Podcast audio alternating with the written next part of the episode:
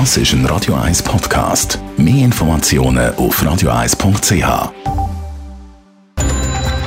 Netto. Das Radio 1 Wirtschaftsmagazin für Konsumentinnen und Konsumenten wird Ihnen präsentiert von Blaser Greinicher. Wir beraten und unterstützen Sie bei der Bewertung und dem Verkauf von Ihrer Liegenschaft. blasergreinicher.ch Adrian Sutter. Der Tesla-Gründer Elon Musk soll Twitter übernehmen haben und gerade mehrere Führungskräfte entlassen haben. Gemäss US-Medienbericht ist auch der Firmenchef Barack Agrawal entlassen worden. Eine Frist für eine Einigung zwischen Twitter und Elon Musk für eine Übernahme wäre heute ausgelaufen. In der EU sollen ab dem Jahr 2035 kein Auto mehr verkauft werden dürfen, das Treibhausgas ausstoßen.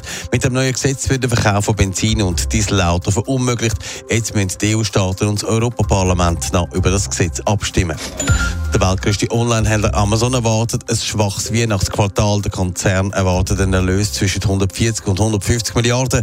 Durch die Ankündigung ist die Amazon-Aktie börslich um 20 Prozent eingebrochen.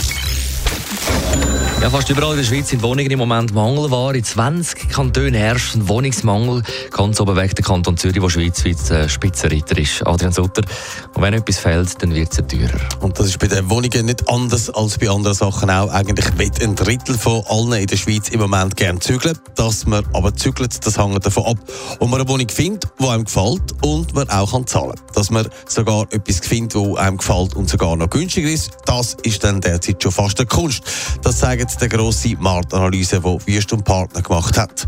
Laut ihrer Analyse wird im nächsten Jahr in 20 Kantonen Wohnungsmangel geben. Im Kanton Zürich ist die Situation sogar prekär. Was bedeutet das jetzt für die Miete? Ja, gemäss der Analyse heisst das, dass die Miete im Schnitt um 2% steigt. Weil aber im Kanton Zürich so wenige Wohnungen sind, dürfte es da sogar noch mehr, mehr sein, nämlich um die 2,8%. Das heisst, für Mieterinnen und Mieter es wird für sie schwieriger, zum günstigen Wohnung zu finden und gleichzeitig steigen die Preise für die Nebenkosten zünftig an. Es dürfte sogar bedeuten, dass die Miete für jemanden, der mit Gas oder Öl heizt, in den nächsten Jahren um über 5% steigt. Netto. Das Radio 1 Wirtschaftsmagazin für Konsumentinnen und Konsumenten.